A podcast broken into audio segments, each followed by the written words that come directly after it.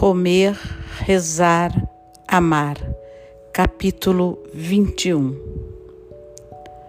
Reconheço que algumas vezes me pergunto o que estou fazendo aqui. Embora tenha vindo à Itália para ter uma experiência de prazer, durante minhas primeiras semanas aqui senti um certo pânico em relação a como se faz isso. Para falar francamente, o prazer puro não é o meu paradigma cultural. Venho de uma longa linhagem de pessoas super cumpridoras do seu dever. A família da minha mãe era de imigrantes suecos, que nas fotografias aparecem com cara de quem, se um dia tivesse visto algo de prazeroso na vida, teria pisado em cima com suas botas de solas de pregos. Meu tio chama todos eles de tão sem graça quanto vacas. O lado da família do meu pai era de puritanos ingleses, famosos por sua inclinação para a boa vida.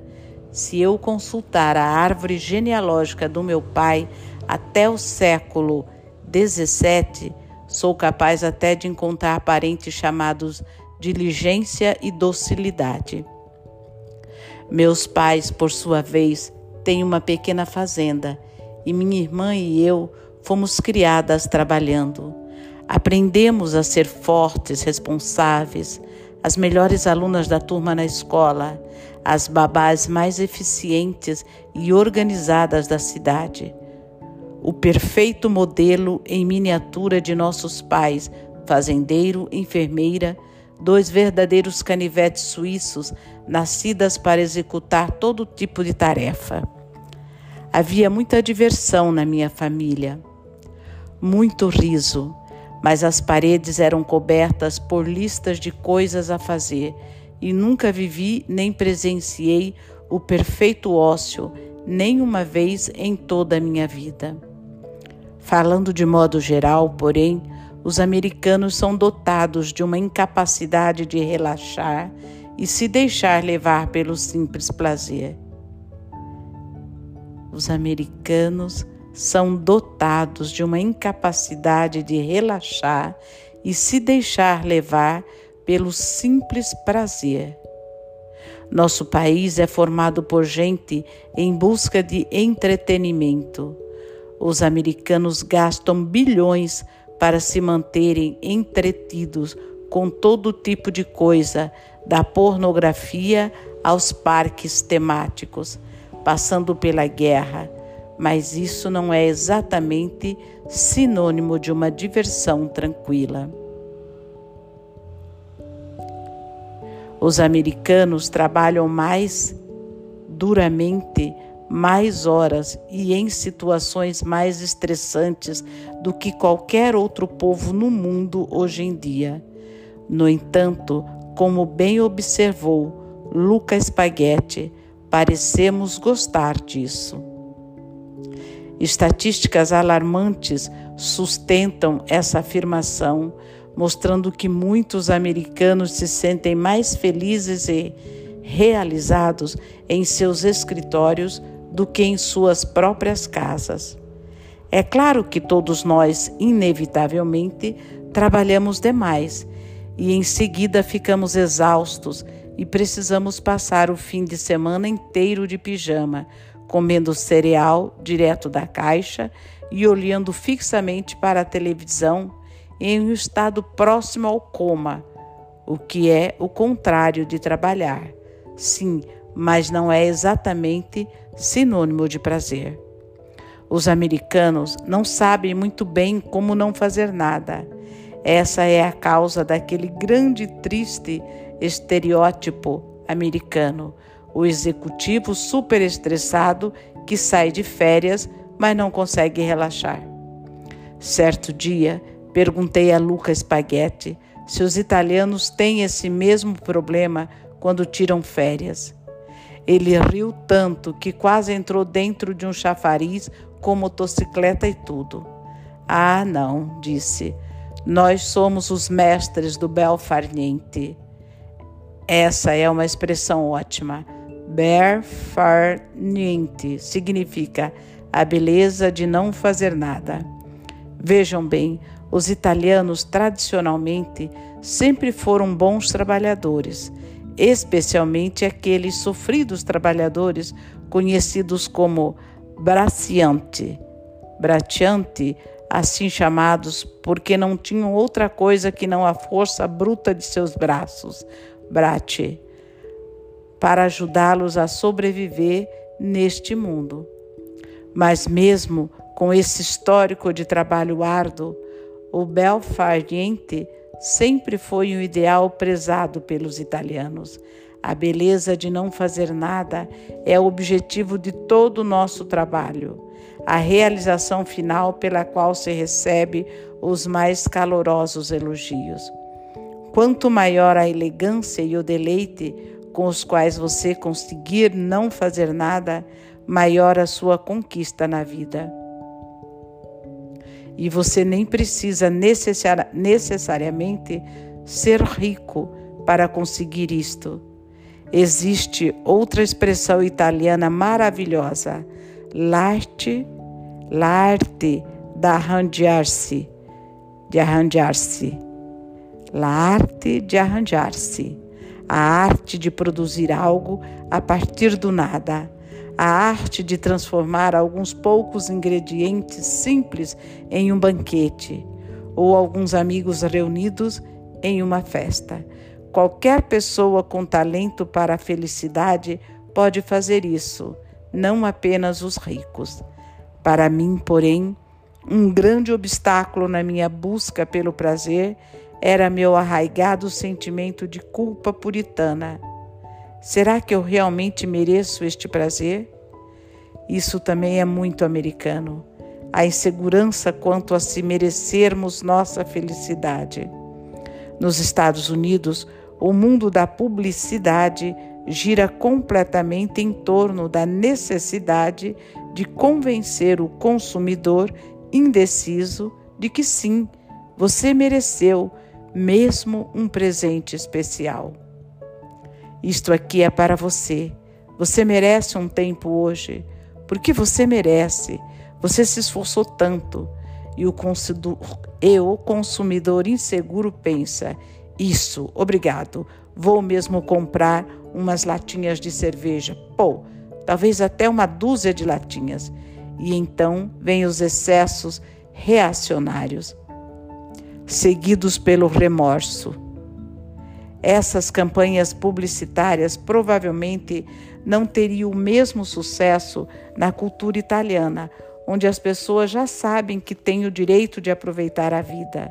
A resposta italiana para você merece um tempo hoje prova provavelmente seria: é, pois é. É por isso que estou planejando fazer uma pausa ao meio-dia para ir até a sua casa comer a sua mulher provável e provavelmente por isso que quando eu disse a meus amigos italianos que vinha ao seu país para vivenciar quatro meses de puro prazer, eles não demonstraram nenhum espanto com isso. Cumprimente. Vai avante. Parabéns, disseram eles. Vá em frente. Acabe-se. Não se acanhe. Ninguém disse nenhuma vez que coisa mais irresponsável ou que luxo mais desmedido. Porém, embora os italianos tenham me, me dado total permissão para me divertir, mesmo assim não consigo relaxar. Durante minhas primeiras semanas na Itália, todas as minhas sinapses protestantes uniam de preocupação à procura de uma tarefa a cumprir. Eu queria abordar o prazer como se ele fosse um dever de casa ou um gigantesco projeto para alguma feira de ciências. Refletia sobre questões como de que modo o prazer pode ser maximizado com mais eficiência. Perguntava-me se poderia passar todo o meu tempo na Itália, na biblioteca, pesquisando a história do prazer.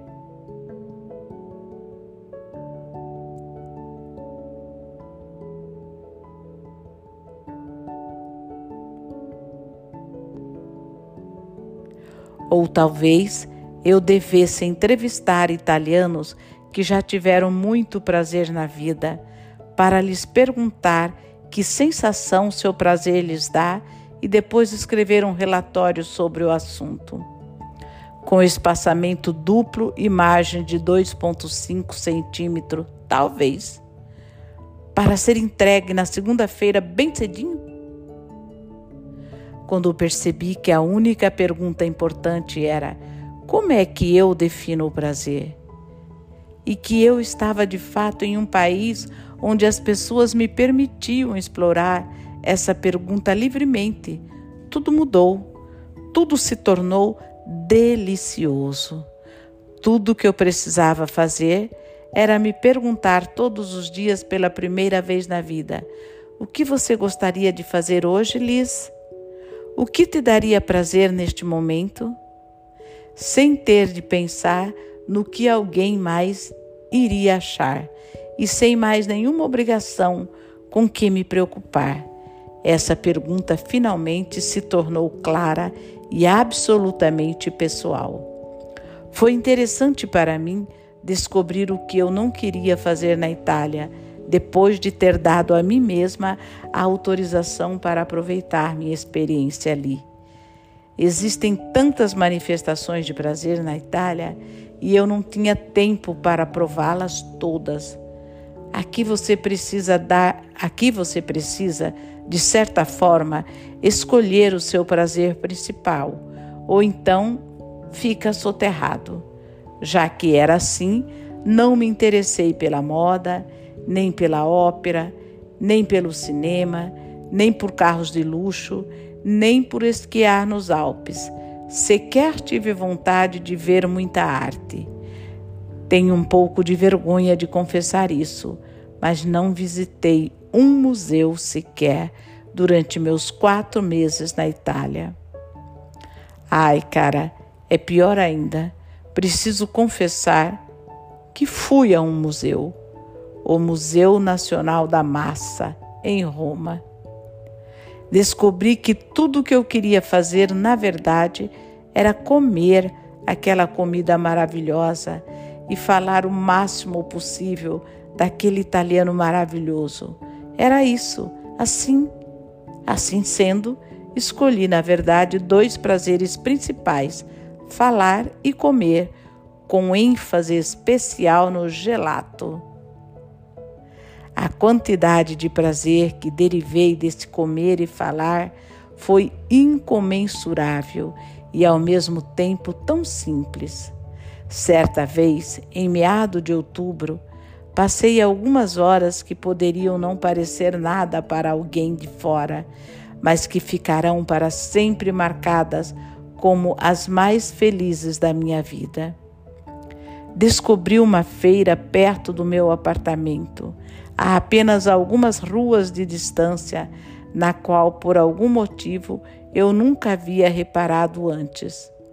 Lá cheguei perto de uma pequena barraca de frutas e legumes, onde uma italiana e seu filho estavam vendendo uma seleção de seus produtos, como folhas de espinafres suculentas, de um verde quase tão escuro quanto algas marinhas, tomates tão vermelhos e cor de sangue que pareciam os órgãos internos de uma vaca, e uvas cor de champanhe, com a pele tão esticada quanto o maiô de uma bailarina. Escolhi um molho de aspargos finos e brilhantes. Consegui perguntar à mulher, em um italiano sem tropeços, se eu poderia levar apenas metade dos aspargos. Era para uma pessoa só, expliquei. Eu não precisava de muito. Ela imediatamente pegou os aspargos das minhas mãos e dividiu-os Perguntei-lhe se eu poderia encontrar aquela feira todos os dias no mesmo lugar. E ela disse que sim. Ela estava ali todos os dias, a partir das sete da manhã.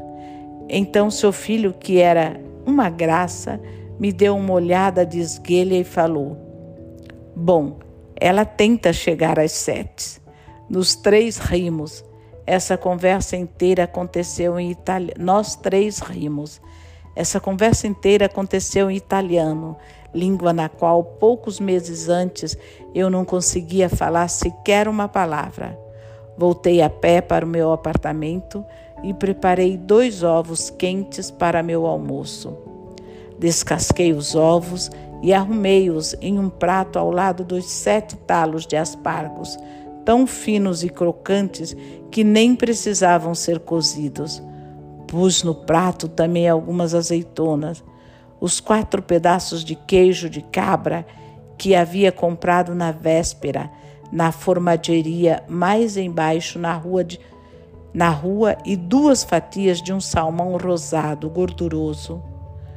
Como sobremesa, um lindo pêssego que a mulher do mercado havia me dado e que ainda estava morno com o calor do sol de Roma.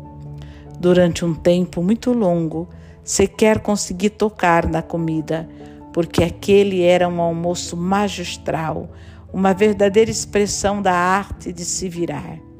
Por fim, depois de ter absorvido inteiramente a beleza da minha refeição, fui me sentar sob um raio de sol no meu chão de tábuas corridas e comi tudinho com os dedos enquanto lia meu artigo de jornal diário em italiano. Todos os meus poros transpiravam felicidade. Até que, como tantas vezes aconteceu durante esses primeiros meses de viagem, e como sempre acontece quando sinto uma felicidade assim, meu alarme de culpa disparou. Ouvi a voz do meu eu, ouvi a voz do meu ex-marido falando com desdém no meu ouvido. Então foi por isso que você largou tudo? Foi por isso que destruiu toda a sua vida? por alguns talos de aspargos e um jornal em italiano? Respondi a ele em voz alta. Em primeiro lugar, falei: Me desculpe, mas isto aqui não é mais problema seu. E em segundo, para responder a sua pergunta, foi: